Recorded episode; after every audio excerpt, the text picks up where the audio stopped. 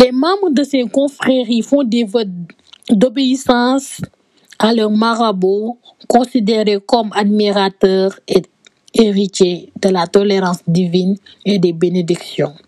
Grâce à cette tolérance divine et bénédiction, les marabouts possèdent de l'énergie pour soigner les maladies et accorder le salut spirituel. On attend d'eux qu'ils nous enseignent et qu'ils nous conseillent. L'islam dans la lecture de la confrérie constitue la culture d'appartenance de la majeure partie de la population sénégalaise. Actuellement, comme je l'ai dit précédemment, la confrérie mouride est la plus célèbre. De ce fait, la majorité des immigrants sont mourides. L'immigration musulmane sénégalaise, par certaines de ses caractéristiques, revêt un intérêt particulier pour l'étude des relations entre identité religieuse et stratégie d'insertion. Nous faisons ainsi allusion d'une part à une compréhension et à une pratique de l'islam original en tant que minorité au sein d'une autre minorité. Les musulmans noirs africains, surtout les Sénégalais, présentent des traits bien spécifiques avant quant à leurs institutions religieuses et leurs pratiques. D'une autre part, Bruno Etienne souligne un second élément qui la distingue de la majorité des groupes musulmans immigrés. Les minorités culturelles et de culte, avec certaines exceptions, ne constituent pratiquement pas ni de d'ethnie ni de communauté sauf deux exceptions. Les Turcs et les Mourites sénégalais, qui s'organisent en communauté autonome.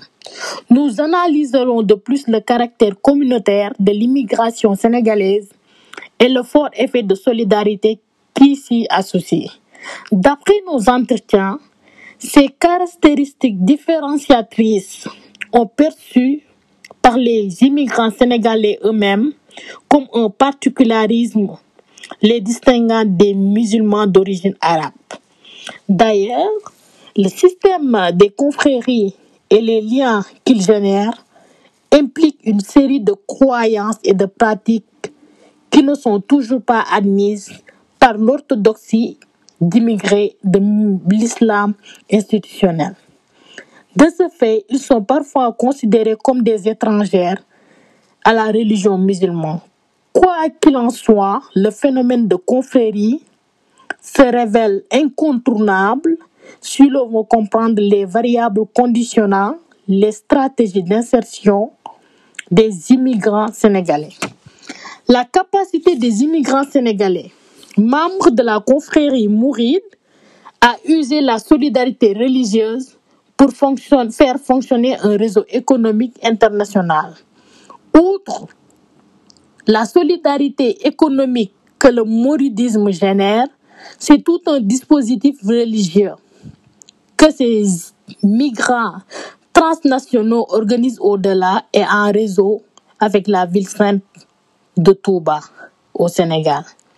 La circulation des talibés mourides induit des délocalisations et des renégociations du dispositif, religieux mouride, les disciples transportent leur religion dans chaque ville de migration, font des daïras entre eux, organisent de nombreuses manifestations, s'entraident entre eux.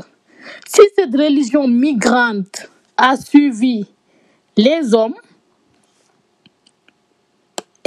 transgresser ses frontières initiales, les talibés demeurent, quant à eux, fortement fidèles à la matrice originelle, par le biais à leurs attachements et des lieux saints, plus particulièrement la ville de Touba qui est au Sénégal, mais aussi par la reconstruction permanente d'un écho mouride entre plusieurs territoires. Généralement, ce sont ces disciples qui ont négocié leur religion dans la migration. devenant ainsi les véritables entrepreneurs de la confrérie en étranger. Afin d'illustrer les capacités que les Sénégalais mourides ont à installer et à faire vivre le daïra dans les milieux d'immigration ou de transit, nous considérerons trois espaces religieux déployés autour de figures de migrants au partout distincts. Ces droits d'espace espace pourraient correspondre à des étapes dans l'histoire de migration mouride. Je vais parler de Marseille. C'est une ancienne porte coloniale qui accueille depuis plus d'un siècle des commerçants africains. Niamey est une ville africaine qui porte le souvenir des migrations intra-africaines et qui joue aujourd'hui le rôle de ville de transit dans la migration des populations subsahariennes et les plus pauvres. Le Caire, capitale du monde arabe, attaché à l'espace religieux musulman, mais également à un public de migrants désignés comme élite musulmane. Il s'agira avant tout de privilégier une approche en termes de compétences afin d'examiner dans chaque situation ce qui lie le parcours, les parcours migratoires et les formes d'expression religieuse convoquées aux réappropriations d'espaces urbains, observées dans des contextes sociaux différents. L'hypothèse retenue à considérer les espaces religieux musulmans comme les confréries, associations religieuses, universités, qui se déploient sur des routes migratoires comme des espaces ressources, voire des supports de réseau pour les migrants, migrations subsahariennes. Le mouridisme n'est pas un mouvement religieux qui stratégiquement décentraliserait son culte vers d'autres pays.